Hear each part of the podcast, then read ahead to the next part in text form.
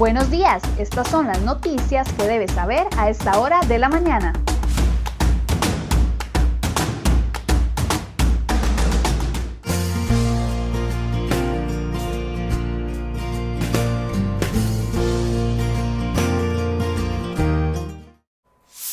Muy buenos días, martes primero de diciembre, feliz inicio de mes, último mes de este año 2020 que esperamos sea de muchos éxitos para todos ustedes. Vamos de inmediato con las informaciones que hemos preparado para el día de hoy.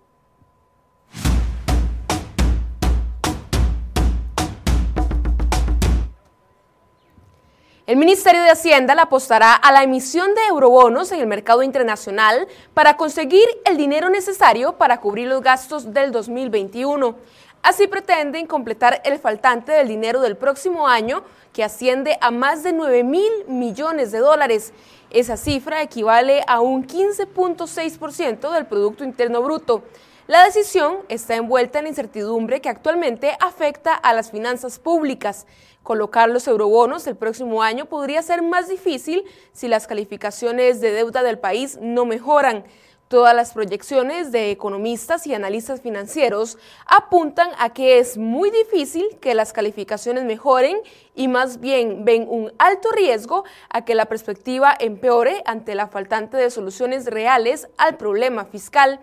Incluso los expertos creen que la situación podría llegar al nivel de bonos basura para el país de ser así, la eventual colocación de eurobonos se dificultaría aún más.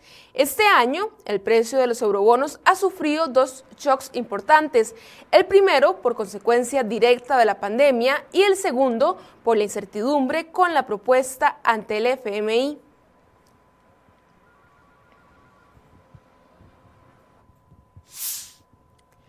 La inversión extranjera directa generó este año 20 mil empleos brutos en Costa Rica.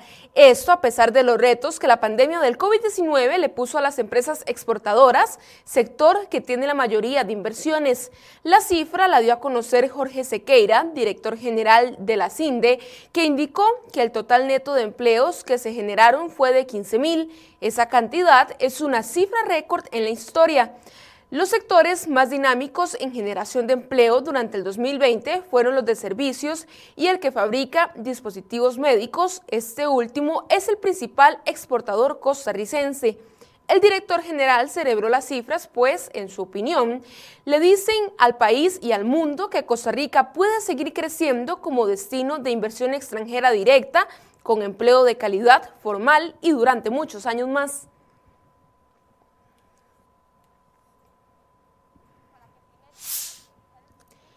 María Inés Solís, diputada de la bancada social cristiana, responsabiliza desde ya a Casa Presidencial por una eventual nueva ola de despidos que podría afectar al país en muy corto tiempo. La legisladora reclama que el gobierno no convocara a las secciones extraordinarias en la Asamblea Legislativa el proyecto de ley que busca ampliar la reducción de las jornadas laborales a causa de la emergencia sanitaria.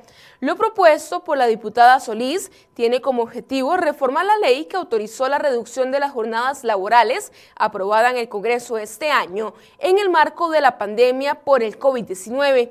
Según esa normativa, la medida era de carácter temporal por un plazo de hasta tres meses. Con el proyecto, la reducción de la jornada laboral será hasta por cuatro periodos iguales en caso de que se mantenga la emergencia y así lo acrediten los patronos ante la inspección del Ministerio de Trabajo.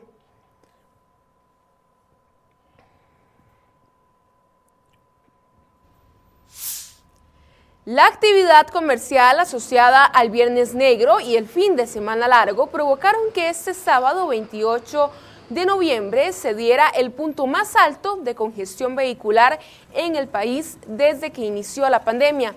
¿Cómo afecta esto al país? Puede leer un reportaje completo en la portada de crhoy.com.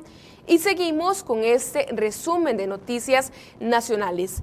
En medio de la crisis sanitaria, Costa Rica experimentó un aumento en el trasiego de productos restringidos por correo. Principalmente se trata de medicamentos sin registros sanitarios.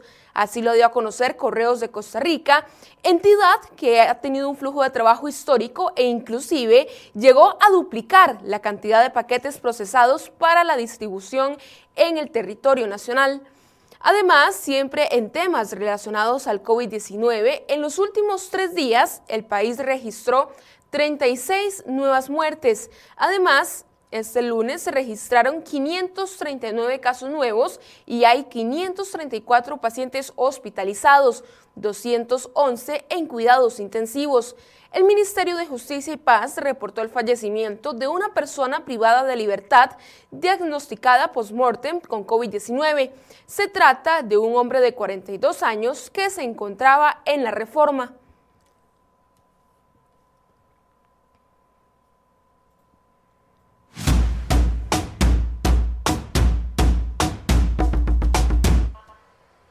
Y en materia de sucesos, una menor de 7 años falleció la madrugada de este martes en un incendio en una casa en Pacuare Viejo de Limón.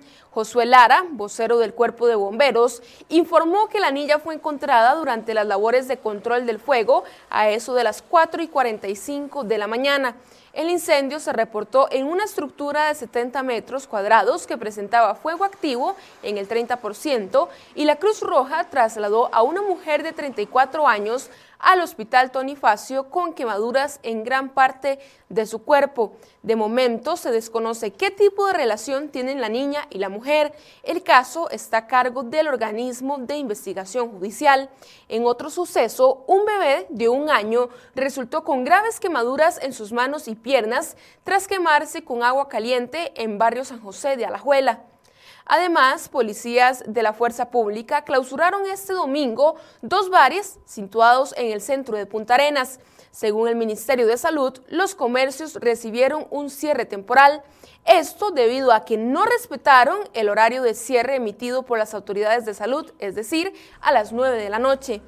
Y el video que usted observa en pantalla muestra la persecución que protagonizó el Servicio Nacional de Guardacostas con apoyo de una aeronave estadounidense cuando interceptaron dos embarcaciones que llevaban 422 paquetes de cocaína.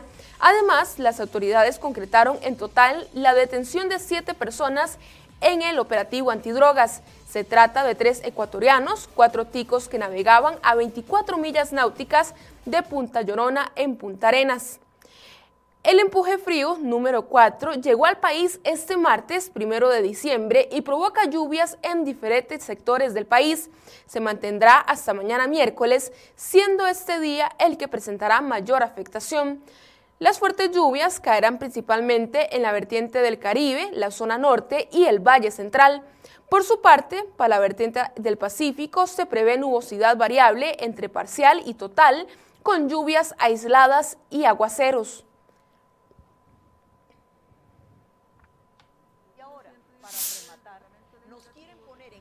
Con la creación de un diputómetro, una organización pretende evaluar el desempeño de los diputados en la Asamblea Legislativa.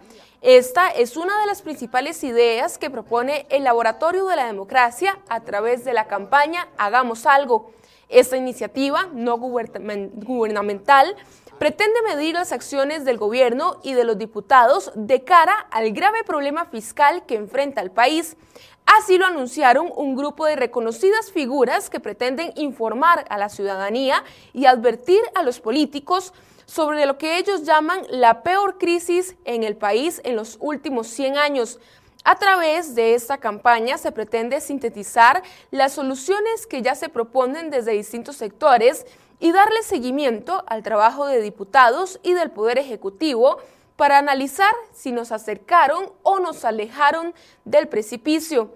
Álvaro Salas, presidente de Demolab, dijo que la primera acción consiste en sintetizar la información relevante de las propuestas que existen hoy en día para superar la crisis independientemente de creencias y posiciones. Para ahondar en los objetivos de esta iniciativa, la periodista Pilar Cisneros y el doctor Álvaro Salas nos acompañarán a las 8 de la mañana en el programa Enfoques.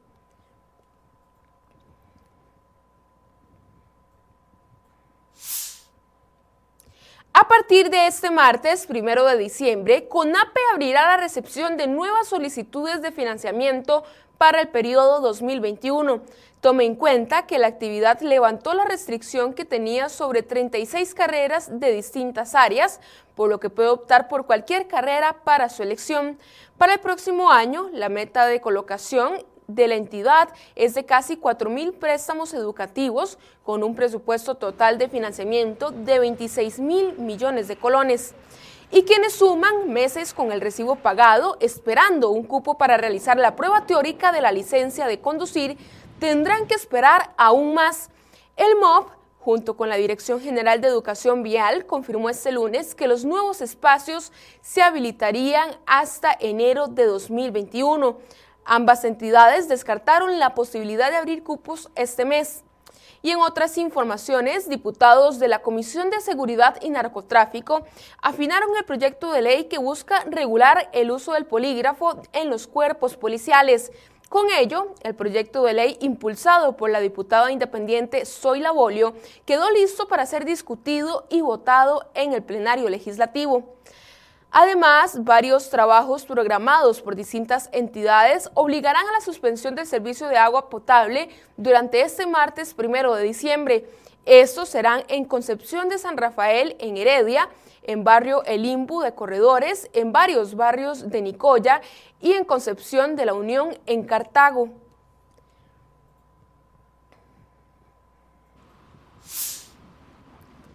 La defensora de los habitantes, Catalina Crespo, denunció que la IA amenaza a los ciudadanos para que firmen acuerdos de pago.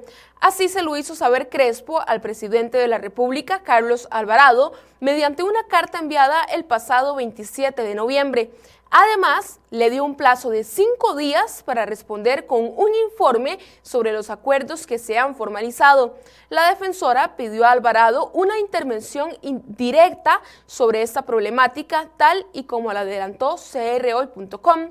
Los diputados de la Comisión de Ingreso y Gasto Público también le pidieron una intervención urgente. Así lo confirmó la diputada liberacionista Yoleni León, presidenta de esta comisión, que acordó abrir un expediente por el desorden y las presuntas irregularidades en la administración de la entidad. León explicó que empezarán el trabajo apenas concluya la investigación que ese órgano legislativo le lleva a la Caja Costarricense de Seguro Social por las cuestionadas compras de 12 millones de mascarillas quirúrgicas.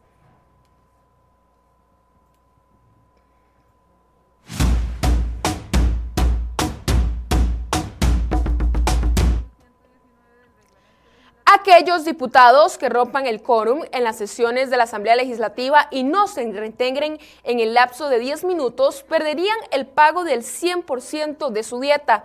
Así lo establece una reforma al reglamento de la Asamblea Legislativa que fue presentada por el legislador liberacionista Carlos Ricardo Benavides.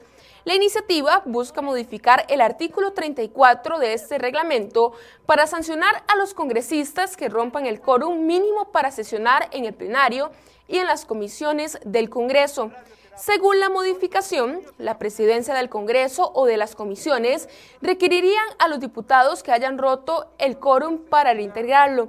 Si no se establece en un tiempo de cinco minutos, se aplicará la pérdida del 50% de la dieta a los diputados que se ausentaron y la presidencia hará un segundo requerimiento y si después de cinco minutos tampoco se restablece el quórum, la sesión se suspenderá y los legisladores que se ausentaron durante el conteo posterior a los dos requerimientos perderán el pago del 100% de la dieta.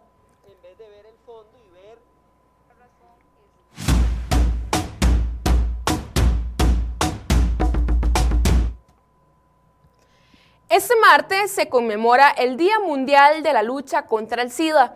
Por eso, la Organización Panamericana de la Salud advierte que los casos nuevos en Latinoamérica aumentaron un 21% en la última década. El virus pasó de presentarse en unas 100.000 personas en 2010 a 120.000 en 2019, detalló la OPS. Según la directora de este ente, los datos señalan que la infección por VIH todavía representa un grave problema en la salud pública en América Latina.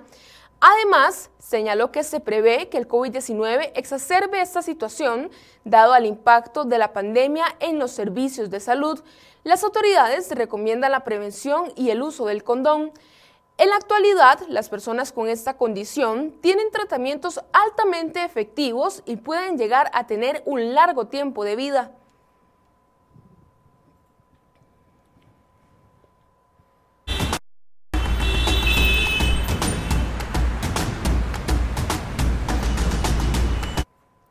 7 y 36 de la mañana, momento de realizar el reporte del tránsito. Iniciamos en la rotonda de la Y, donde vemos una cantidad importante de automóviles esta mañana. Y ahora nos vamos hacia el sector de Atillo 8, esto es la vía Pavas-La Uruca, donde vemos completamente congestionada esta vía, un total parqueo, así que mucha paciencia a todos los conductores que tienen que transitar por esta zona. Y ahora nos vamos al sector de Taras, la vista hacia Ochomogo, donde aquí es completamente distinta la situación, un tránsito bastante favorable para todos los conductores que transitan por estas vías. Y cerramos este reporte en Belén, esto es cerca de la Panasonic, donde como es normal en esta zona se ven presas desde tempranas horas de la mañana.